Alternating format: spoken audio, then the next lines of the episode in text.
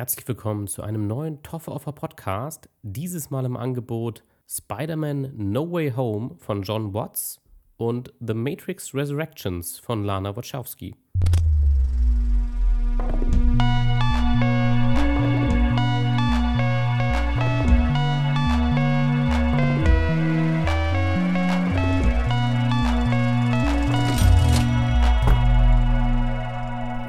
Wir befinden uns nun im Jahr 2022 und ich rede über zwei Filme, die letztes Jahr rausgekommen sind. The Matrix Resurrections zwar gerade ebenso, gerade an Weihnachten erst, aber Spider-Man läuft eigentlich schon seit ein paar Wochen und ich bin nicht immer up-to-date und ich bringe auch mal ein paar Kritiken etwas später raus als der übliche Kritiker, allein schon, weil ich keinen Zugang zu Pressescreenings habe und sowas. Aber trotzdem, wieso rede ich so viel später noch über Spider-Man? Das hat folgenden Grund. Ich wollte eigentlich gar keine Kritik zu Spider-Man No Way Home machen. Auf Twitter habe ich es geschrieben, aber ich glaube, die wenigsten, die das hier hören, haben Twitter. Ähm, das liegt einfach daran, das habe ich aber auch im Podcast schon öfter gesagt, dass ich kein Hate-Watching betreibe. Also, das bezieht sich auch auf den Podcast. Ich mache nicht absichtlich Podcasts über Filme, wo ich vorher schon weiß, dass ich sie nicht mag. Das kommt sehr, sehr gut an. Im Internet generell wird es gern gesehen, wenn man sich über Sachen lustig macht. Ich bin auch selber nicht komplett frei davon, dass ich sowas auch mal unterhaltsam finde. Aber dieser Podcast explizit sollte immer etwas sein, wo ich Leuten Sachen empfehle, Sachen, Leuten Dinge zeige im Filmbereich, die sie vielleicht nicht kennen, die sie nicht wahrnehmen. Und das war immer so, ja, also die Grundidee war immer, dass dieser Podcast etwas Positives sein soll und ja, positive Sachen, heraus, Sachen herausstellen soll. Natürlich gab es über die Jahre dann trotzdem Filme, die auch ich zerrissen habe oder über die ich ja zumindest frustriert war und das auch lauthals klar gemacht habe. Ich glaube, die DC-Filme und deren Kritiken sind uns allen in Erinnerungen und tauchen auch immer wieder auf. Aber das waren immer Filme, die habe ich gesehen, mit anderen Leuten teilweise auch zusammen und die wollte ich mögen und dann haben sie mich halt enttäuscht. Und dann wollte ich das auch nicht künstlich versuchen zu verschweigen. Das ist natürlich der entscheidende Unterschied. Ich hab, bin nie in einen Film gegangen, den ich bewusst schon wusste, okay, den werde ich kacke finden und dazu werde ich auf jeden Fall einen Podcast machen. Sondern manchmal waren es halt Filme, wo ich gehofft hatte, dass sie gut werden und dann waren sie es leider nicht. Aber es waren halt trotzdem Filme, auf die ich mich gefreut hatte.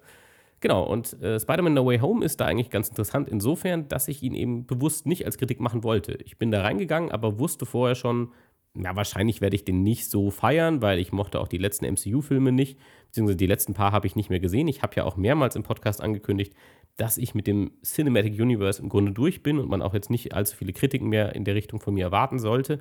Und das ist auch im Grunde so. Ich habe all, alle MCU-Filme im letzten Jahr nicht gesehen. Ich habe Black Widow ausgelassen, Shang-Chi und die Legende der Zehn Ringe oder wie er heißt, Eternals. Ich habe auch sämtliche Marvel-Serien nicht geguckt und das interessiert mich auch grundsätzlich nicht mehr. Ich fand das ein nettes Experiment mit diesen drei Phasen und diesen Unmengen. Das waren ja immer noch über 20 Filme oder so. Und das war eine nette Sache und dann war es für mich auch durch. Für, ein bisschen wirkt dieses MCU für mich einfach wie Hausaufgaben machen. So, man muss jeden Teil gucken und überall am Ball bleiben weil am Ende, ja, geht es um den Abschluss und da muss man halt in allen Fächern gut sein. Und so, so fühlt sich das an, so einen MCU-Film immer noch zu gucken. Und deswegen bin ich ausgestiegen und habe ja damals auch schon gesagt, ich gucke mir noch einzelne Kapitel ab und zu an, wenn ich wirklich Lust auf die habe, weil ich ja einfach denke, die, das klingt jetzt interessant oder das könnte mich unterhalten, aber es geht mir nicht mehr um die Kontinuität, mir geht es nicht mehr darum, alles mitzubekommen und das bleibt auch so. Also klare Ansage von meiner Seite, das nächste, was mich interessieren könnte, noch weiß man ja gar nicht, wie das Ganze aussieht, aber das nächste, was mich interessieren könnte, wäre dieser vierte Torfilm, weil es wieder ein Regisseur ist, den ich mag, der den dritten schon gemacht hat. Und es so klingt, als wenn sie ein paar interessante Sachen ausprobieren werden. Denn das ist mein Hauptproblem mit dem MCU, dass nichts riskiert wird. Es wird nichts ge gemacht, was auch nur ansatzweise unkonventionell ist, was die Nerds herausfordern könnte. Und ich sage das ganz wertend Nerds, weil ich schon das Gefühl habe, dass hier eine Film, ja, eine, eine, Filmbesucher angesprochen wird, der irgendwie, ja, so ein bisschen so, so dem Künstler die Regeln vorgibt und sagt, wie er das Ganze haben will und wie das Ganze sein soll. Und ich habe auch das Gefühl, dass das MCU de dementsprechend sich da sehr fügt und die Leute, die das Ganze zu verantworten haben, ein Kevin Feige und wie sie alle heißen, ähm, ja, dass man einfach nur macht, wo man sicher gehen kann, das werden die Leute fressen, das Leute, werden die Leute mögen. Und ja, das ist halt nichts, was mich dann interessiert. Also ich fand bei Filmen immer schon am spannendsten, wenn ich was sehe, was ich noch nie gesehen habe, was mich wirklich herausfordert auch und eben ja einfach was wirklich kreatives Neues. Und das sind die MCU-Filme zu 85 Prozent meiner Meinung nach nicht. Die haben schon talentierte Leute vor und hinter der Kamera, das will ich jetzt alles gar nicht komplett schlecht reden. aber rein vor allem die Stories, und das ist das, was für mich Filme einfach am meisten trägt, das sind einfach die Drehbücher, das sind die Geschichten. Alles andere kann auch mal ein bisschen schlechter sein, das ist vollkommen in Ordnung. Wenn die Story gut genug ist, dann verliere ich mich da sowieso drin und dann ist der Rest auch fast ein bisschen Wurst manchmal. Nicht komplett, aber wenn er nicht wirklich exorbitant schlecht ist, dann verzeiht man da deutlich mehr als einer Geschichte, zumindest geht es mir so. Wieso rede ich also trotzdem jetzt über Spider-Man No Way Home, wenn ich all das gerade gesagt habe, dass ich eigentlich kein Hate-Watching und dementsprechend auch keine Hate-Kritik machen möchte? Es liegt an dem Film, den ich gerade erst gestern gesehen habe, und das ist The Matrix Resurrections, der vierte Teil in der Matrix-Reihe. Auch das eine Fortsetzung, mit der vor ein paar Jahren niemand gerechnet hätte und die auch keiner gefordert hat und die auch keiner gebraucht hat, würde ich sagen. Es kommen nicht mal beide Regisseurinnen zurück. Die Wachowski-Geschwister haben sich hier gespalten, also nicht im Streit oder so, aber Lana Wachowski kommt zurück und macht diesen vierten Teil und Lily Wachowski sagt, nee, sorry, ich habe dafür einfach keine Energie oder keine Zeit, keine Lust ich werde mich auf andere Sachen konzentrieren. Also das ist ja schon mal nicht so, da steht es ja schon mal nicht unter dem besten Stern. Was man wissen muss zu Matrix vielleicht ist der Hintergrund der ganzen Sache. Wieso gibt es diesen vierten Teil? Warner Brothers, die die Rechte haben an dieser äh, Filmreihe, die haben immer mal wieder verlautbaren lassen über die Jahre und es gibt dazu auch Berichte, ähm, dass sie sowieso Matrix fortsetzen wollen. Ob mit den Wachowski-Geschwistern oder nicht. Das ist ihnen scheinbar egal. Zumindest wurde das so äh, aus den Internen heraus erzählt. Und äh, sie können das natürlich auch, wenn du die Rechte hast an, äh, als Studio an so, einem, an so einer IP, an so einem Konzept grundsätzlich, auch wenn das andere Leute erschaffen haben, ähm, dann kannst du natürlich alles Mögliche damit immer noch machen und dann ist es dir halt egal, ob die ursprünglichen Macher immer noch beteiligt sind. Also Beispiel dafür wäre natürlich das Star Wars-Universum. Das hat George Lucas verkauft und jetzt ist es halt egal. So, man kann ihn immer noch als kreativen Berater dazuholen, wenn man will und wenn er möchte, aber das gehört jetzt Disney und Disney kann damit tun und lassen, was es will. Und so ein bisschen würde ich das jetzt hier im Groben mit Matrix erklären, ähm, auch wenn es nicht genau die gleiche Situation ist. Aber ja, Matrix Resurrections habe ich gestern gesehen und das war ein Film, wo ich vorab eigentlich gar keine Lust hatte reinzugehen, denn ich muss sagen, die Trailer sahen nicht wirklich gut aus. Also da sah es teilweise sehr trashig sogar aus und es sah vor allem auch nach einem, was ich so hasse, extremen Nostalgiefest aus. Als ob man nur abfeiern würde, was man halt schon mal gesehen hat und hey Leute, erinnert euch noch daran, erinnert euch noch daran, ist das nicht toll? Und das ist für mich halt einfach genau das, was ich gerade beim MCU kritisiert habe. Das, ist, also, das gibt mir halt nichts. Ich bin nicht ein Feind von Nostalgie. Nostalgie kann was Schönes sein und man kann sich schön an Dinge zurückerinnern. Vor allem im echten Leben ist es ja was völlig anderes als in, in der Kunst. Aber es sollte halt mit einem Sinn sein, vor allem, wenn man Nostalgie hervorruft. Und es sollte auch in Maßen geschehen. So. Also ein Film oder ein was auch immer, ein Kunststück oder was auch immer, ein Stück aus der Kunst einfach, das nur darauf basiert, auf den Lorbeeren von etwas anderem und nichts Eigenes kreiert, wofür existiert das dann eigentlich? Das ist so meine harte Meinung dazu.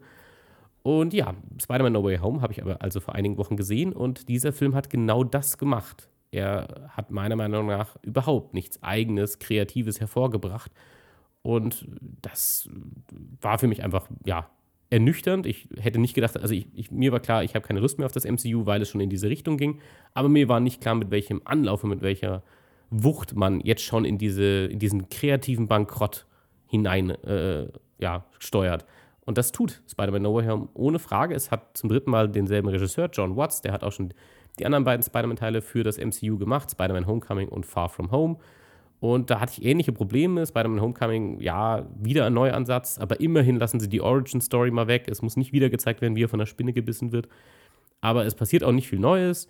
Und Spider-Man ist wieder ein ja, recht unreifer Charakter, der nicht so wirklich Ahnung hat, was um ihn herum passiert und er ist sich seiner Verantwortung nicht bewusst. Kennen wir alles, aber dann braucht es halt nochmal einen Film, der das etabliert. Okay, mit Ende von Spider-Man Homecoming ist dann etabliert, jetzt, jetzt ist er Spider-Man, jetzt, jetzt checkt er alles, er hat seinen Mentor und jetzt passt alles. Und dann kam Far From Home und da war alles irgendwie wieder so. Wieder ist Tom Holland als Peter Parker einfach nur ein, ja, im Grunde, im Grunde ein Trottel, der einfach nur durch die Gegend stolpert und keinerlei Menschenkenntnis hat und keine Ahnung von irgendwas. Und wieder fällt er auf die falschen Leute rein und ja, alles geht von vorne wieder los gut, man kann das meinetwegen rechtfertigen und sagen, hey, ja, aber dazwischen waren ja, war ja im Grunde ein Weltuntergang mit Avengers, äh, Infinity War und Endgame und deswegen ist der halt aus der Bahn geraten und hat seinen Mentor verloren und deswegen war der so froh, einen neuen Mentor zu finden. Selbst wenn ich den Punkt euch gebe, so, dann muss er spätestens am Ende des zweiten Teils für mich langsam mal zu der Figur werden, von der die ganze Zeit die Rede ist, Spider-Man, die titelgebende Figur. Und das schien auch so mit dem Ende von Spider-Man Far From Home. So, ich glaube, ein, äh, original ein Satz von Tom Hollands Peter Parker ist, äh, dass er sich nicht mehr ähm, ja, hinters Licht führen lässt, als er seinen äh, Gegner dann letzten Endes in Far From Home besiegt. Und ja, dann kommen wir jetzt zu Spider-Man No Way Home. Und was ist die Story ganz grundsätzlich von diesem Film? Viel braucht man da nicht erklären, aber eine Sache muss ich vorweggreifen. Generell, es gilt für Matrix Resurrections und für Spider-Man no, Spider no Way Home. Es wird jetzt hier einfach Spoiler regnen. Ich will offen über diese Filme reden, denn der Grund für diese Folge ist auch ein anderer als sonst. Es sind hier keine klassischen Reviews, sondern es geht mir um ein, ein Zusammenspiel zwischen diesen beiden Filmen. Denn diese beiden Filme bilden für mich in gewisser Weise zwei Seiten einer Münze. Und das fand ich einfach interessant. Das ist mir dann gestern aufgefallen und das, darüber habe ich auch schon an anderer Stelle gelesen und dachte mir, vielleicht kann ich da auch ein, zwei Gedanken dazu teilen.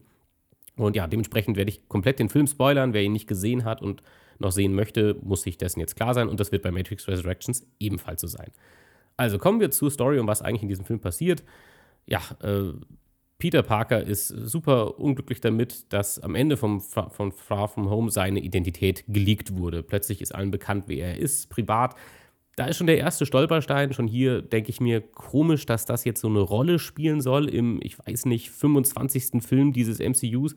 Äh, ein, ein cineastisches Universum, das ja von Anfang an mit dem ersten Film schon klar etabliert hat, wir sind nicht dieses Universum, wo unsere Geheimidentitäten wichtig wären. Tony Stark ist Iron Man, das weiß die ganze Welt. Thor hat überhaupt kein alter Ego, er ist einfach Thor. Captain America das gleiche, so jeder kennt die einfach unter ihrem echten Namen. Es gilt auch für alle anderen, die laufen auch alle gar nicht maskiert rum. Er ist der Einzige, wo das der Fall ist. Und deswegen spielt es scheinbar eine Riesen. Also er ist nicht mal der Einzige, auch Black Panther hat ja eine Maske auf.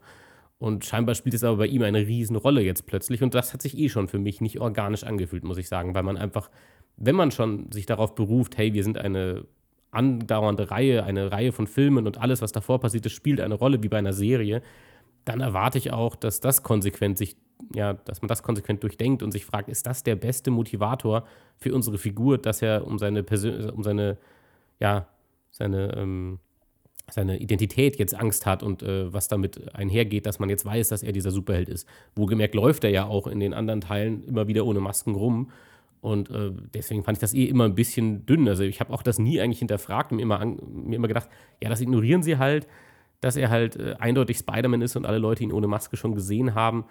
Und plötzlich wird es am Ende von Far From Home ein Riesending. War für mich eh schon weird, aber jetzt ist das auch noch der Aufhänger für diesen neuen Teil. Jetzt geht es explizit darum, Peter Parker ist damit ganz unglücklich, seine Freunde MJ und Ned leiden auch unter der Situation. Und deswegen sein großer, seine große Motivation ist, er kommt nicht in die, ja, äh, in die Uni, er wird nirgends angenommen, weil ihm jeder weiß, dass er Spider-Man ist und Spider-Man aktuell nicht den besten Stand gesellschaftlich hat. Und das ist seine charakterliche Motivation, um einen Zauberer, einen buchstäblichen Zauberer, also Dr. Strange, den wir aus den anderen Filmen kennen, zu bitten, hey, kannst du nicht einfach die gesamte Realität verändern, sodass niemand mehr weiß, dass ich Spider-Man bin? Das ist der ganze Auslöser, die Motivation für diesen Film. Es gibt keine wirklich dringend, keinen wirklich dringenden Grund dafür. Natürlich könnte man sagen, ja, aber er will ja auch sein Leben leben und jetzt nicht auf Dinge verzichten. Ich glaube, man hätte eine stärkere Motivation gefunden, als zu sagen, Peter kommt nicht auf die Uni und deswegen will er jetzt, dass dieser Zauber ausgesprochen wird. Sicher gibt es auch Comics, die solche äh, Sachen, solche Geschichten erzählen. Den, bei den Comics gibt es auch unmöglich, unnötig viele Varianten und da gibt es sicher auch schlechte davon, keine Frage. Aber gerade wenn ich einen Film habe und ja aus all diesen Geschichten auswählen kann, dann kann ich mir doch die besten Geschichten raussuchen. Zumindest wird das auch immer wieder so propagiert bei dem MCU. Immer wieder wird erzählt, oh, das ist diese berühmte Storyline und die und die bei all den anderen Filmen. Und das ist jetzt scheinbar das Beste, was man aus allen Spider-Man-Comics der letzten, schieß mich tot, 60, 70 Jahre, wie auch immer, wie lange auch immer diese Figur schon existiert, ja, das ist das Beste, was man aus dieser Figur scheinbar ziehen kann. Und ich verstehe es nicht so richtig. Ähm, das soll die ganze Motivation sein. Ich kann hier schon mit meinem Helden eigentlich nicht mehr mitleiden oder mittrauern, weil ich mich frage, was, was ist denn deine egoistische Motivation hier? Die gesamte Menschheit verändern, weil du gerne auf die Uni gehen würdest. Das ist irgendwie eh schon dünn. Noch dünner wird es aber, dass auch Dr. Strange, dieser sehr kühle, rationale Typ. Derselbe Charakter, der noch in Avengers Infinity War, Infinity War sich tausende von Realitäten angeschaut hat, um zu wissen, welche Entscheidung er treffen soll. Dieser Charakter entscheidet mit einem Schulterzucken nebenbei an einem gewöhnlichen Nachmittag in New York City, so wie es wirkt. Ja, gut, passt schon. Lass mal in den Keller gehen und lass einfach mal die ganze Welt verändern. Jetzt kann man sagen, okay, das ist alles ziemlich dumm und alles an den Haaren herbeigezogen, aber was man bis hierhin eigentlich noch nicht sagen kann, ist, dass es ausgelutscht ist. Denn hier macht Spider-Man No Way Home noch insofern etwas richtig, es erzählt eine neue Geschichte, etwas, das wir noch nicht gesehen haben, was noch nicht thematisiert wurde. Denn natürlich geht dieser Zauber schief von Doctor Strange, was auch wieder nur daran liegt, dass alle Charaktere in dieser Welt im Grunde, im Grunde Idioten sind. Ja, ich sag's so offen, weil ich meine damit nicht, dass sie wirklich dumm sind und dass es alles Schmarrn ist und wenn man es mag, ist man doof. Aber in diesen Szenen benehmen sich diese Charaktere nicht so, als hätten sie irgendeine Form von Intelligenz inne. Also das ist einfach unlogisch. Aber gut, wir nehmen das so hin, denn immerhin wird was Neues gemacht. Nur das Schlimme ist, was das MCU, was Marvel und Disney tun mit dieser Idee. Sie sagen einfach, hey, wir haben jetzt diesen kurz für einen Bruchteil der Sekunde originellen Ansatz mit alle Leute vergessen, wer Spider-Man ist, was entsteht da für weirdes äh, Zeug daraus und irgendwelche Dimensionen werden zusammengelegt. Und ab dann ist jede Originalität komplett raus aus diesem Film. Man verlässt sich nur noch auf Nostalgie. Mehr als jeder andere Superheldenfilm, den ich jemals gesehen habe, geht es nur noch um Callbacks. Ich nehme da auch andere Sachen mit rein, wie Star Wars, wo man auch in den neuen Teilen extrem darauf setzt, auf Nostalgie und einfach nur Leute in eine warme Decke zu wickeln und sagen, hey, kennst du das noch? Und hey, keine Sorge, wir machen jetzt hier nichts, was dich überrascht. Hauptsache, alles kommt dir vertraut vor. Und bei Spider-Man No Way Home findet man einen neuen Gipfel für diese, für diese Frechheit indem man sagt, okay, die Universen legen sich zusammen, alle bisherigen Spider-Man-Universen legen sich zusammen mit diesem MCU-Spider-Man und die Bösewichte aus den anderen ja, Filmen kommen jetzt hier rüber in das MCU. Und das ist der Grund, warum ich in diesem Film saß. Ich gebe es ehrlich zu, ich bin nicht mal jemand, der sagt, ich bin hier der hochkritische, künstlerische Filmmitschauer und deswegen bin ich für nichts zu haben und keine Effekthascherei funktioniert bei mir. Natürlich hat das auch für mich funktioniert. Letzten Endes saß ich in diesem Film, weil ich eine gewisse Nostalgie für die Sam Raimi Spider-Man-Filme habe, also die mit Tobey Maguire. Und in den Trailern war schon klar, okay, da ist Willem Dafoe nochmal als der grüne Kobold zu sehen. Ich liebe Willem Dafoe, ich will ihn auf jeden Fall nochmal sehen. Und äh, bin mir natürlich bewusst, dass es wahrscheinlich nicht allzu toll, allzu toll sein wird und auch gar nicht so viel Zeit vielleicht für seinen Charakter da sein wird, weil was ja noch dazu kommt, sind ja alle anderen Bösewichte aus allen anderen Teilen des MCU. Und äh, letzten Endes ist das natürlich auch so. Es gibt eigentlich gar keinen Raum mehr für irgendeinen Charakter. Dieser Film ist voll mit 15 Figuren oder so, die alle wichtig sind und die alle eigentlich Raum brauchen zur Entfaltung. Und deswegen bekommt sie halt gar keiner, weil es halt 15 Figuren sind. Und man jeder halt zwei Szenen geben will und dafür niemandem wirklich was zu tun. Letzten Endes läuft es darauf hinaus, dass diese Bösewichte in Peters Welt kommen und alle gegen ihn natürlich sofort kämpfen, eben auch ihn versuchen zu töten. Das ist das Erste, was passiert, als er mit äh, Dr. Otto Octavius äh, zusammenprallt, äh, ihm wieder von Alfred Molina gespielt. Und er versucht ihn zu töten. Und was Spider-Man darauf einfällt, ist, die werden alle gefangen genommen. Und Dr. Strange sagt: Hey, sorry, hier ist alles schiefgegangen, ich schicke die jetzt alle zurück in ihre Dimension. Und da passiert einfach das nächste komplett Absurde in diesem Film. Man ist sich nicht mal, also man will sich nicht mal in irgendeiner Form treu bleiben. Man will nur das, äh, nur dem die Treue halten, was halt bequem ist oder was die Leute mögen. Und in dem Fall geht es ja nur darum, eben Erinnerungen zu wecken. Aber einen guten Grund zu finden, wieso diese Charaktere jetzt nicht zurückgeschickt werden können, wenn man sich ja die Arbeit macht, zu sagen, okay, Dr. Strange hat aber einen Zauber, der das rückgängig machen kann, ja, dann sagt das Drehbuch einfach, ach, scheiß drauf, scheiß auf unsere Figuren, scheiß auch darauf, ob hier irgendwas noch Logik hat oder eine Konsequenz. Peter verrät einfach Dr. Strange. Das sind zwar die Typen, die zusammen im Armageddon gekämpft haben und die Welt gerettet haben, aber jetzt verrät der eine den anderen einfach. Peter klaut diesen Zauberwürfel, will nicht, dass diese Leute zurückgeschickt werden. Warum? Es gibt kein Warum, keinen Grund. Seine Motivation daraus ist, ich will den allen die Chance geben, denn das sind zwar böse Leute, die mich versucht haben umzubringen, aber die lügen mich sicher nicht an, sondern die, die sterben scheinbar alle in Kontakt, wenn sie, wenn sie in Kontakt mit den anderen Spider-Man kommen. Und ich will, dass sie nochmal eine Chance kriegen. Warum auch immer. Also, ich meine, er hatte auch kein Problem damit, äh, Mysterio zu bekämpfen, bis der gestorben ist. Aber gut, das, also er selber denkt sich, ich habe zwar nicht aus dem letzten Teil gerade erst gelernt, dass ja Leute, die mich, die mir feindselig gesinnt sind, vielleicht mich auch hinters Licht fühlen und mich belügen werden. Hauptsache, sie gewinnen. Das war zwar die Lektion des letzten Films, aber komm, ich kenne die hier alle gar nicht, also wird das schon passen. Der eine hat versucht, mich umzubringen, der mit den vier Armen. Naja, ist, vielleicht hat er einen schlechten Tag gehabt. So, mehr ist ja auch nicht. So, das ist die ganze Motivation, dass dieser Film in eine unendliche Länge gezogen wird. Letzten Endes ist es natürlich so, dass das alles nicht gelingt und das auch nicht gelingen soll, denn letzten Endes ist Willem Dafoe wieder als eben der grüne Kobold zu sehen. schlägt sich aber anfangs auf die Seite von Spider-Man. Spider-Man vertraut ihm, aus welchem Grund auch immer. Er kennt ihn nicht, überhaupt nicht, aber er vertraut ihm. Er wird aber wieder von dem natürlich verraten. Auch das ist ein Spider-Man-Trope. Also auch hier nimmt man wieder nur Sachen aus anderen Teilen und zitiert diese. Das ist natürlich wieder ein Klassiker aus anderen Spider-Man-Filmen, dass Spider-Man von jemandem verraten wird, dem er vertraut hat. Und in dem Fall ist es eben dann der grüne Kobold, dem er den, ja, so die Hälfte des Films über dann eigentlich sein Vertrauen schenkt und der das natürlich schamlos ausnutzt. Und ja, letzten Endes läuft es darauf hinaus, dass alle Bösewichte auf einmal gegen Spider-Man kämpfen wollen. Und natürlich, wie könnte es anders sein? Ich habe ja gesagt, Spoiler, ähm, es kommen die anderen Spider-Man natürlich auch in diese Dimension. Also taucht Tobey Maguire wieder auf und Andrew Garfield. Und die müssen alle zusammen gegen, ich weiß nicht, sechs oder sieben Bösewichte auf einmal kämpfen. Es bleibt kein Raum für irgendeine Entwicklung, es bleibt kein Raum, um irgendwas Neues wirklich zu erzählen. Die Idee wäre ja spannend, mit diesen Dimensionen die, das zusammenzulegen. Ich bin nicht mal dagegen, dass man diese Charaktere darüber holt und sagt, hey, okay, machen wir noch mal was damit, wenn man was Kreatives mit ihnen gemacht hätte. Aber das Einzige, was dieser Film machen will, ist Erinnerungen wecken. Der grüne Kobold, wir lernen keine neue Facette beim grünen Kobold kennen oder bei irgendeinem anderen Bösewicht. Wir lernen auch nicht Tobey Maguire oder Andrew Garfield Spider-Man nochmal auf eine andere Art und Weise kennen im Grunde. Tom Holland darf keine Entwicklung machen. Er ist wieder auf dem Stand vom ersten Teil. Er ist wieder naiv und äh, tollpatschig und macht nur Blödsinn. Und das ist wieder sein Charakter, sein ganzer in, diesem Film. Und am Ende wird halt alles wieder gefixt und alles ist wieder in Ordnung. Und ja, nichts von Bestand ist eigentlich passiert wirklich. Und ja, das scheint aber, und das ist für mich das Faszinierende, sehr, sehr viele Leute abzuholen. Ich kenne das schon, dass ich mal entgegen der Meinung von Kritikern bin. Ich bin auch immer mal wieder entgegen der Meinung des Publikums, eben namenhaft hier beim, bei Sachen wie Star Wars oder äh, dem MCU, dass ich einfach nicht so ganz jeden Blödsinn schlucke, den man mir vorsetzt. Aber hier ist es extrem. Die Fans lieben es natürlich und auch die Kritiker sind sich zu großen Teil einig, dass das ein äh, guter, sinnvoller Film ist. Und es war für mich einfach nur, also ich, ich habe es gar nicht verstanden. Aber ich habe auch nicht vorgehabt, eine Kritik dazu zu machen, weil, wie ihr seht, es läuft nur auf Gemotze und Geschimpfe hinaus und das, da sehe ich keinen Sinn darin, ähm, das zu machen. Warum ich es aber dann doch letzten Endes gemacht habe, ist eben der Film von gestern, The Matrix Resurrections. Ich hatte keine Erwartungen an diesen Film. Ich hatte auch gedacht, er ist blöd. Und dann höre ich plötzlich in meiner Bubble, auf Twitter und Co., höre ich The Matrix Resurrections ist ein bisschen Meta und macht ein bisschen einen Kommentar zur ewigen Fortsetzungsmaschinerie in Hollywood.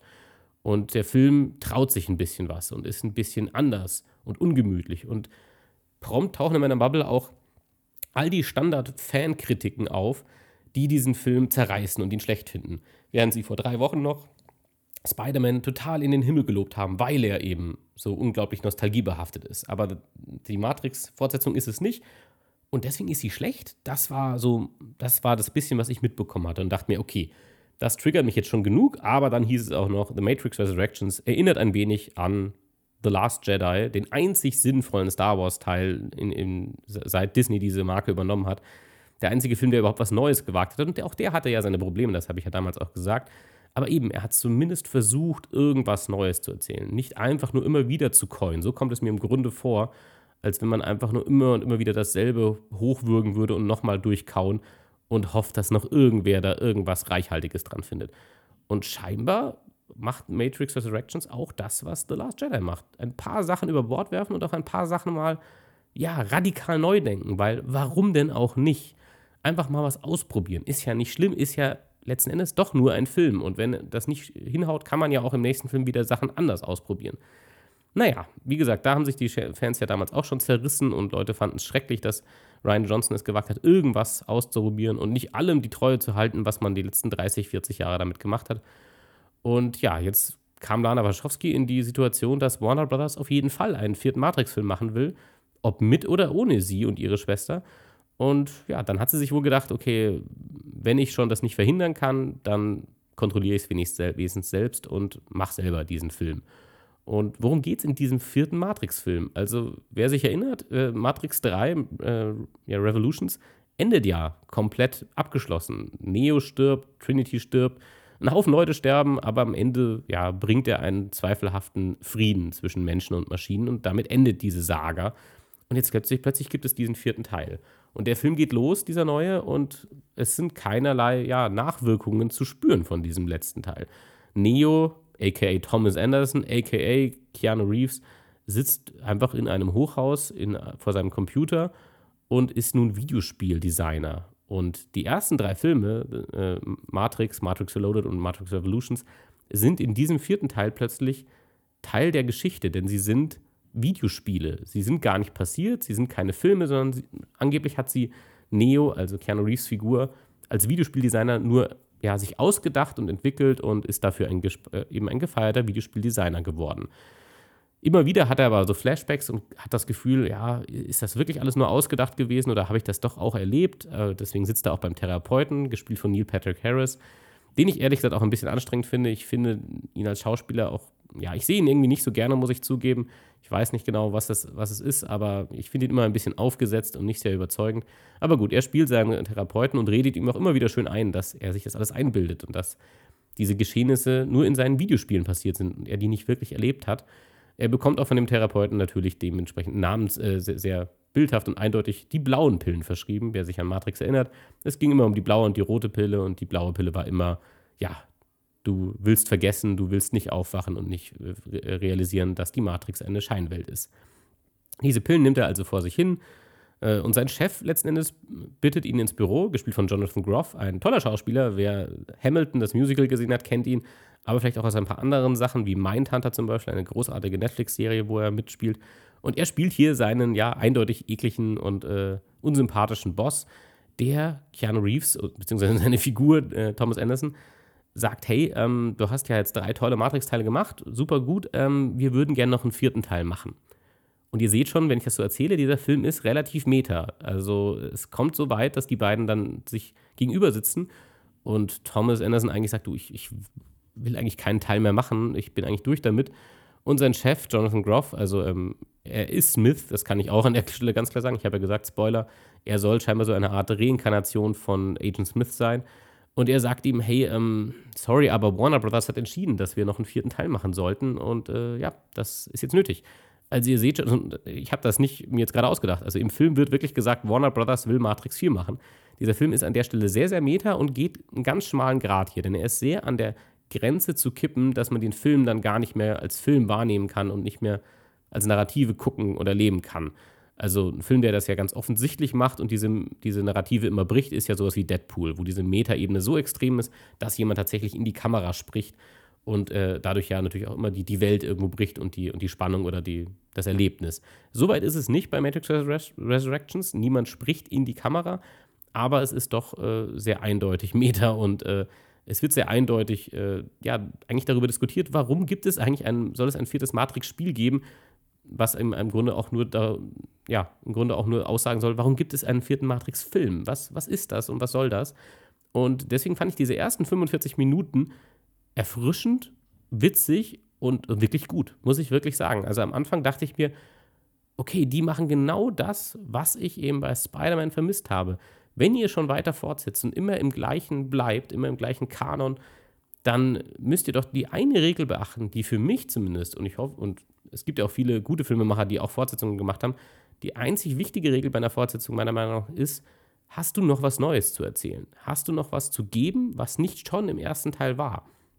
Und das ist genau mein Problem, vor allem mit Sachen wie dem Star Wars-Universum oder den MCU-Filmen, dass eigentlich alles sich immer zu vertraut anfühlt und man gar nichts Neues sieht. Und das kann man diesem Anfang von Matrix Resurrections wirklich nicht vorwerfen. Man weiß überhaupt nicht, wo man ist und was hier los ist und wieso lebt Neo überhaupt wieder. Und Trinity trifft er immer wieder in einem Coffeeshop und man ist auch nicht, man ist auch nicht wirklich klar, wieso die wieder da ist. Aber man weiß auf jeden Fall auch nicht deswegen, wo es hingeht. Und alles ist sehr fremd und dementsprechend aber auch frisch, weil man wirklich da sitzt und sich überlegt, was für eine Wendung könnte das jetzt nehmen? Und der Film ist eben auch bewusst witzig. Er spielt bewusst mit diesen ganzen Konventionen und mit all diesen Fragen, die sich Fans vielleicht stellen würden. Und das fand ich wirklich, wirklich gut. Letzten Endes ist Matrix Resurrections kein perfekter oder heiliger Film, aber man merkt ganz klar, dass Lana Wachowski hier Dinge verhandelt, die ihr auf der Seele brennen oder mit denen sie sich vielleicht lange auseinandersetzen musste in den letzten 20 Jahren, in denen Leute Matrix-Fortsetzungen gefordert haben oder sie einfach Dinge zu Matrix gefragt haben. Und ja, was man eben hier auch macht, was deswegen wollte ich auch einfach diesen Gegensatz zu Spider-Man stellen. Beides sind ja Fortsetzungen, die wir nicht gebraucht haben. Sind wir einfach mal ehrlich, auch Spider-Man, auch wenn ihr euch alle, auch wenn es viele Hörer gibt, die vielleicht Spaß immer wieder an einen neuen Spider-Man-Film haben, aber es gibt ja genügend. Es ist ja nicht so, dass wir zu wenig Spider-Man-Filme hätten. Man kann ja auch einfach mal die gucken, die es gibt Und dann ist ja auch in Ordnung, wenn was in Ordnung, äh, wenn was zu Ende ist, oder? Also ich meine, bei Herr der Ringe ist es ja auch gut. So, das sind drei Filme und das reicht auch. Auch da weiß ich, hat man weitere Sachen gemacht, die Hobbit, die Hobbit-Filme und jetzt wird man eine Serie daraus machen. Und ich bin gespannt, wie sich das anfühlt, weil ich mir auch da nicht vorstellen kann, dass sich Sachen gut anfühlen, wenn man sie immer und immer und immer weiter fortsetzt und nie einfach zu einem Ende kommen lässt. Dinge haben auch einfach ein Gewicht, weil sie ein Ende erreichen. So ist es auch mit Menschen. So, wir leben nicht ewig und wir müssen das wertschätzen, was da ist. Und ich glaube auch, dass man Dinge mehr wertschätzt, weil sie nicht unendlich verfügbar sind. Auch nicht die Zeit, die man miteinander hat. Und das klingt alles sehr bedeutungsschwanger, aber es ist auch sehr klar, dass in Matrix Resurrections nicht nur der Titel Wiedergeburt macht es klar, Lana Wachowski setzt sich auch damit auseinander, dass Dinge sich ändern und dass Dinge auch zu Ende gehen. Unter anderem hat sie auch gesagt, dass ja, sie eigentlich zu diesem Film zurückkam und auch diese ganze Story ihr im Kopf erst herumgeschwirrt ist, als ein guter Freund gestorben ist und letzten Endes auch ihre beiden Elternteile verstorben sind. Und dann ist all dieser wirre Kontext, äh, all dieser wirre Plot und all das wirre Zeug, was in diesem Film passiert, irgendwo in ihrem Kopf entstanden. Und ja, man merkt es auch. Man merkt, dass sie hier viele Ideen reinwirft und nicht alles macht Sinn. Und es gibt auch definitiv Dinge, die nicht gut sind in diesem Film. Und ich würde niemals sagen, dass das ein, ein Must-See ist oder ein Film, der ganz, ganz toll ist und alles ja irgendwie richtig macht. Auf keinen Fall. Aber was er sich eben traut, ist, dass er sich was traut. Er macht irgendwas Neues und das traut sich eben ein Spider-Man No Way Home im Grunde kaum. Aber hier allein schon, dass man sagt, hey, wir haben zwar unsere bekannten Figuren, die kommen auch zurück. Keanu Reeves, Carrie Ann Moss spielen wieder ihre bekannten Persönlichkeiten aus den alten Matrix-Teilen. Aber die, der Film beginnt erstmal mit einer neuen Protagonistin. Der Film fängt nämlich nicht mit Keanu Reeves in seinem Büro an, sondern mit Jessica Henwick, eine Schauspielerin, die ich gar nicht kannte bisher, die ich wirklich gut in diesem Film fand. Und sie spielt Bugs, wie in Bugs Bunny, wie sie selber sagt. Sie ist auch eine dieser befreiten Widerstandskämpferinnen, die eben in der Matrix herumlaufen und äh, gegen das System kämpfen. Und sie sucht mit ihrer Crew im Grunde nach Neo, der irgendwo in der, in der Matrix sein muss, aber eben nicht mehr befreit ist, sondern wieder Teil des Systems wurde. Und letzten Endes ist es sie auch, die ihn befreit. Und eben, wir folgen ganze Streckenweise auch am Anfang nur ihr erstmal und lernen sie als Charakter kennen. Und ich hätte mir tatsächlich auch gewünscht, dass wir viel mehr Zeit mit ihr verbringen und man die alten Figuren noch viel weniger vorkommen lässt oder auch gar nicht mehr. Das wäre dann, also dann wäre Matrix Resurrections wirklich großartig geworden, wenn man einfach komplett die alten Sachen hätte ja sterben lassen und hätte gesagt, okay, das ist vorbei aber wir haben hier noch interessante Geschichten in diesem Universum zu erzählen. Und das ist auch durchaus möglich. Das Matrix-Universum ist so komplex, von Anfang an gestaltet und so philosophisch angehaucht, dass man alle möglichen ja, Anekdoten noch erzählen könnte. Ein gutes Beispiel dafür sind ja auch ähm, die Animatrix-Filme. Äh, das sind alles Kurzfilme, die alle animiert sind und die gab's, ja, kamen so zwischen dem ersten und dem zweiten Teil raus. Und die haben alle verschiedene, ja, kleine Episoden in der Matrix erzählt einfach verschiedene Dinge, die interessant sind, wie die Menschen gegen die Maschinen angefangen haben zu kämpfen, kleine Anomalien, die normale Menschen, die nicht befreit sind, in der Matrix beobachten können.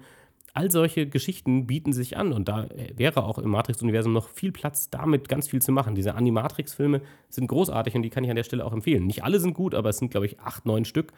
Und viele davon sind sehr kreativ, vor allem weil sie ganz unterschiedlich sind und ganz unterschiedliche Schwerpunkte setzen, eben wirklich was Neues mit diesem bekannten Material machen. Und auch hier ist es eben so, dass man sich teilweise einfach traut, neue Dinge zu, zu machen. Eben, man hat neu, eine neue Protagonistin. Man traut sich auch gerade diesen Fortsetzungswahn und diese Bequemlichkeit des Publikums auch, die eben einfach immer nur dasselbe wollen und sich nicht herausgefordert äh, fühlen wollen. Man spricht diese Bequemlichkeit an. Und ich glaube auch, dass es hier und da, das ist zumindest meine Interpretation, dass es auch Figuren gibt, die das ganz konkret äh, ja, ganz konkret darauf Bezug nehmen. Zum einen ist Morpheus wieder dabei. Morpheus war ja so der Lehrmeister von Neo im ersten Matrix-Teil. Und in der Zwischenzeit, zwischen den letzten Filmen und diesem neuen, ist Morpheus, die Figur, nicht der Schauspieler, ist gestorben. Denn es gab auch noch, es gab auch eine, einige Matrix-Videospiele und eines war Matrix Online, glaube ich, hieß es. Und da gibt es eine, eine Mission, eine Storyline, in der Morpheus tatsächlich stirbt. Und das haben sie konsequent beibehalten. Diese Figur ist eigentlich tot und plötzlich gibt es hier aber trotzdem einen neuen Morpheus. Ein neuer Schauspieler spielt ihn. Auch ein jüngerer Schauspieler, definitiv. Man hat auch nicht versucht, jemanden zu nehmen, der im selben Alter ist wie Lawrence Fishburne, der ihn ursprünglich gespielt hat. Und ähm, ja, plötzlich ist Morpheus aber kein richtiger Mensch mehr. Er ist eigentlich eine, eine, Art Computerprogramm und er kann nur noch in der Matrix existieren und außerhalb kann er nur, durch, nur noch durch eine neuartige Technologie in Form von kleinen Magneten im Grunde herumlaufen. Ähm, Und wenn man Matrix, wenn man ihn sieht in der, in der Welt auch, gespielt von äh, Jaya Abdul Matin, ich hoffe, dass ich das richtig ausspreche, der spielt ihn eben und er ist auch ganz eindeutig anders als Morpheus. Er wirkt überhaupt nicht ähnlich. Er ist eben deutlich jünger, er hat bunte Klamotten an und er wirkt, seine ganze Figur wirkt ein bisschen wie eine Karikatur. Eine Karikatur auf dieses, ja, Reboots machen, Sachen ewig fortsetzen ohne Sinn und Verstand und einfach weiterzumachen, auch wenn eigentlich eine gewisse Konsequenz für eine Figur etabliert wurde oder eine Figur eigentlich nicht mehr ja, mitmischen kann, vielleicht auch in dem Alter. Und dann wird halt einfach von vorne angefangen. Ich glaube, also ich habe den Eindruck, dass das ganz bewusst als Karikatur angelegt ist, dass Morpheus plötzlich ein junger, dynamischer und schick angezogener Typ ist. Ähm, das glaube ich ist kein Zufall, aber das bleibt Interpretation und allein schon, dass dieser Film es anbietet, auch mal was zu interpretieren und sich nicht sicher zu sein, das macht halt wirklich Spaß. Ähm, nicht alles funktioniert deswegen, wie gesagt, ähm, aber man spürt einfach in diesem Film das, was man in diesem Spider-Man No Way Home nicht mehr spürt, meiner Meinung nach. Man spürt in Matrix Resurrections noch eine künstlerische Stimme. Man merkt noch, dass hier jemand sich Gedanken gemacht hat und nicht alles über einen großen Tisch mit einem Studio abklären musste, sondern er durfte oder die Person durfte einfach noch sich ausdrücken und Dinge auf den Tisch bringen, die vielleicht nicht 100% funktionieren, aber man darf auch mal was riskieren. Und wenn eines klar ist, ist, dass diese MCU-Filme nichts mehr riskieren. Hier ist alles von Anfang an durchgekaut. Hier ist ja auch schon klar, wo diese Figuren in zehn Jahren stehen werden. Das sieht man allein schon immer daran, wie früh diese Filme angekündigt werden. Wenn schon immer klar ist, okay, keine Ahnung, ich weiß noch, wie Spider-Man das erste Mal aufgetaucht ist, auch aufgetaucht ist im Civil War. Und dann war ja schon vollkommen klar, wo der endet, wo der also wo der letzten Endes rauskommen muss. Deswegen können auch die einzelnen Filme nicht wirklich allzu viel riskieren und wagen. Also man kann nicht in einem Spider-Man-Film zum Beispiel, keine Ahnung, MJ töten, wenn nicht vorgesehen ist, dass diese Figur stirbt, weil vielleicht soll die Figur ja in drei Teilen noch irgendein neuer Superheld oder Superbösewicht werden. Und das merkt man diesen Film immer an und das merkt man Matrix Resurrections eben nicht an.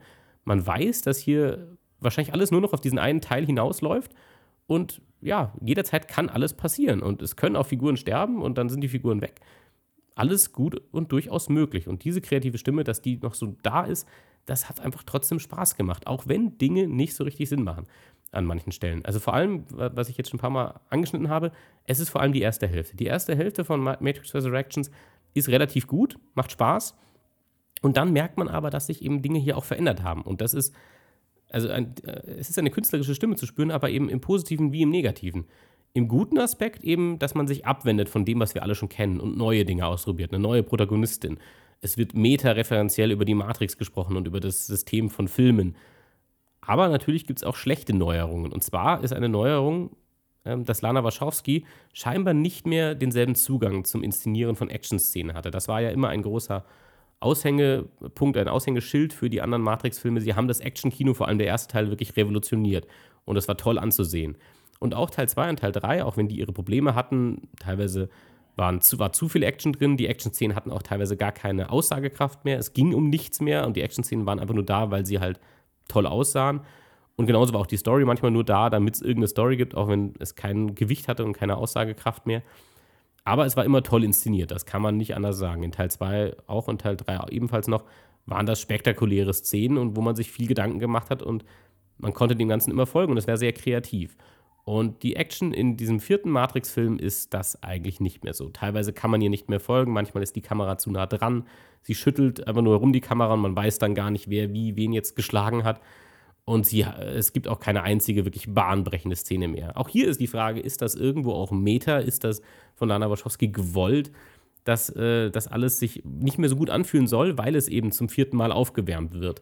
Also zum dritten Mal aufgewärmt wird, weil es jetzt der vierte Teil ist. Vielleicht, aber vielleicht, und das glaube ich eher, hat sie da auch einfach nicht mehr dazu, den Zugang zu, weil sie sich als Filmemacherin weiterentwickelt hat. Und vielleicht ist Action in der Form nicht mehr etwas, das sie so sehr begeistert wie früher. Das war früher, gerade bei Matrix, glaube ich, das, was primär wichtiger war. Die Story und die Charakter Charakterentwicklungen, die wurden oft ja eher so einfach per Dialog abgehandelt. Dann mussten wir einfach verstehen, hey, also die beiden lieben sich jetzt und das und das funktioniert übrigens so und so und das wird uns kurz einfach in einer kleinen Dialogsequenz erklärt. Und das, was Emotion, Emotionen tragen durfte und was äh, ja, uns wirklich mitgerissen hat, waren die Action-Szenen im ersten Teil vor allem.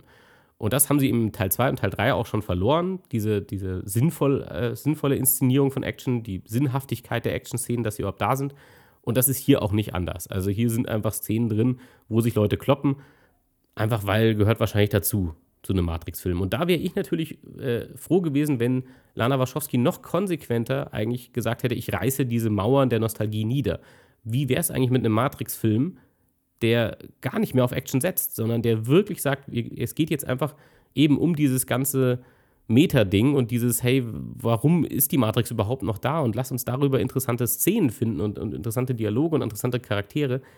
Und die müssen sich nicht unbedingt hauen oder schlagen oder so, weil wenn das nicht zur Konfliktlösung beiträgt, brauchen wir es ja auch nicht. Wäre ja völlig in Ordnung und äh, ein Teil von mir wünscht sich, dass sie da konsequenter gewesen wäre und was noch Neueres und Radikaleres gemacht hätte. Aber hier diese Action-Szenen fühlen sich so an, als wenn sie sie eingefügt hätte, weil sie weiß, das wird mit der Marke verbunden und das gehört hier rein. Und für mich wäre okay gewesen, wenn man hier noch radikaler einen Wandel durchzieht, einfach weil das eben der Sinn einer Fortsetzung ist. Ein Wandel, ein Fortschritt, das Gegebene nehmen und etwas Neues daraus machen. Und das tut sie hier nicht eben an allen Stellen, sondern an manchen Stellen verschlechtert sich das Ganze auch. Und deswegen würde ich auch nicht sagen, dass das ein Film ist, den man bedenkenlos äh, empfehlen kann. Äh, eben, es funktioniert einfach nicht alles, aber zumindest ist ein Ansatz da für neue Geschichten. Die zweite Hälfte des Films wird auch dann immer konventioneller, immer standardisierter. Die letztliche Geschichte von Matrix Resurrections ist auch nicht so spannend und auch nicht so überraschend neu. Das muss man Teil 2 und Teil 3 lassen, auch wenn sie deutlich schlechter als der erste waren ähm, zumindest ging die Story in sehr weirde Richtungen und man wusste irgendwann gar nicht mehr, okay, was ist denn das jetzt hier noch alles? Also der Schlüsselmacher, der Architekt, der Merovingian, der hier übrigens auch äh, völlig belanglos in einer Szene vorkommt, wo ich mich auch wieder gefragt habe, ist es Absicht, dass wir jetzt hier einen Nostalgiemoment haben, wo eine Figur vorkommt, die wir schon kennen aus den alten Filmen, die aber überhaupt nicht mehr so wirkt wie früher, die eigentlich lächerlich ist und die auch gar keinen Spaß mehr mit sich bringt und auch nicht interessant ist will Lana Wachowski uns damit sagen, dass es vielleicht gar nicht so gut ist, das alles immer nochmal zu machen? Wer weiß. Ich äh, bezweifle, dass alles hier geplant und äh, bewusst so angelegt ist. Aber so oder so gelingt ihr etwas, worüber man diskutieren kann. Und so oder so bringt sie ja interessante, mutige Sachen definitiv auf die Leinwand. Dinge, wo man sich fragt, wow, wie hat sie das überhaupt hinbekommen, dass sie mit einem solchen Budget nochmal solche weirden, sonderbaren Sachen wagen darf. Und deswegen habe ich es auf gar keinen Fall bereut, The Matrix Resurrections zu sehen. Und es wäre wahrscheinlich ein Teil, den ich mir nochmal anschauen würde. Also ich habe auch die Matrix-Teile alle dieses Jahr nochmal gesehen, vor, ja, also letztes Jahr, ist auch sicher schon fast ein halbes Jahr her wieder. Ähm, und ich habe gemerkt, bei Teil 2 und Teil 3, ja, die sind schon schön anzusehen, weil sie spektakulär gemacht sind. Aber sie sind auch wirklich einschläfernd, weil einfach nicht so viel da ist, was ich beobachten kann. Ich habe das Gefühl, es gibt nicht so viel Spannendes, was man beim zweiten, dritten Mal noch sehen kann. Und diesen Eindruck habe ich gerade bei Resurrections nicht. Ich habe den Eindruck, hier ist, glaube ich, noch was, einiges, was mir entgangen ist. Also allein schon, weil ich die Story nicht komplett verstanden habe, sage ich ehrlich.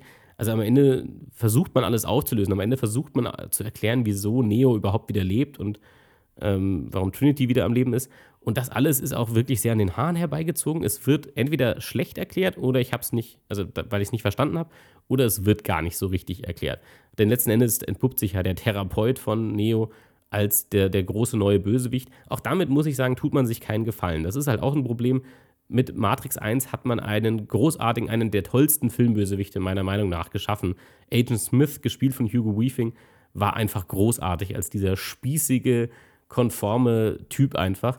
Und hier hat man jetzt äh, ja Neil Patrick Harris als den Analysten, der definitiv auch spießig ist, aber im Grunde ja nichts Neues aufs Tableau bringt.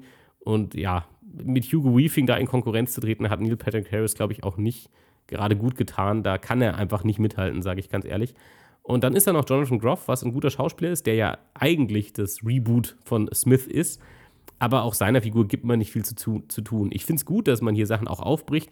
Er ist eben nicht so angezogen wie Smith, sondern er hat eigentlich eher lockere, moderne äh, Anzüge an, oh, keine Socken teilweise und so. Also, wo man sagt, okay, sehr modern alles und das macht schon irgendwie Spaß. Und das sind Schauspieler, den ich gern sehe. Aber es hat auch alles nicht mehr so diese Gravitas und diese Nachwirkung. Und vielleicht geht es genau darum, dass das alles nicht mehr so epochal wirken soll und auch nicht mehr, es auch nicht mehr tut, weil die Welt wurde schon mal gerettet und es ist jetzt, alles kann sich nur wiederholen und je öfter man etwas wiederholt, desto weniger, ja, bedeutsam fühlt es sich halt einfach an. Aber ja, letzten Endes äh, ist genau das der Grund, warum ich über beide Filme sprechen wollte und ich glaube, jetzt ist es auch klar geworden, dass beides sind Fortsetzungen und beides sind Filme, die wir nicht gebraucht haben und sie sind aber zwei sehr unterschiedliche Herangehensweisen, wenn man sagt, okay, wir machen doch noch mal einen Teil. Während man sich bei Spider-Man No Way Home im Grunde nichts traut und sich einfach darauf verlässt, ja, den Leuten einfach zu präsentieren, was sie schon kennen und dann werden die Leute schon glücklich sein. Und so ist es ja auch. Spider-Man No Way Home ist absurd erfolgreich, gehört, glaube ich, jetzt schon zu den zehn erfolgreichsten Filmen aller Zeiten. Ähm, ja, der Erfolg gibt ihm recht und äh, Kino und äh, Film ist auch eine Wirtschaft und es geht auch darum, Geld zu machen.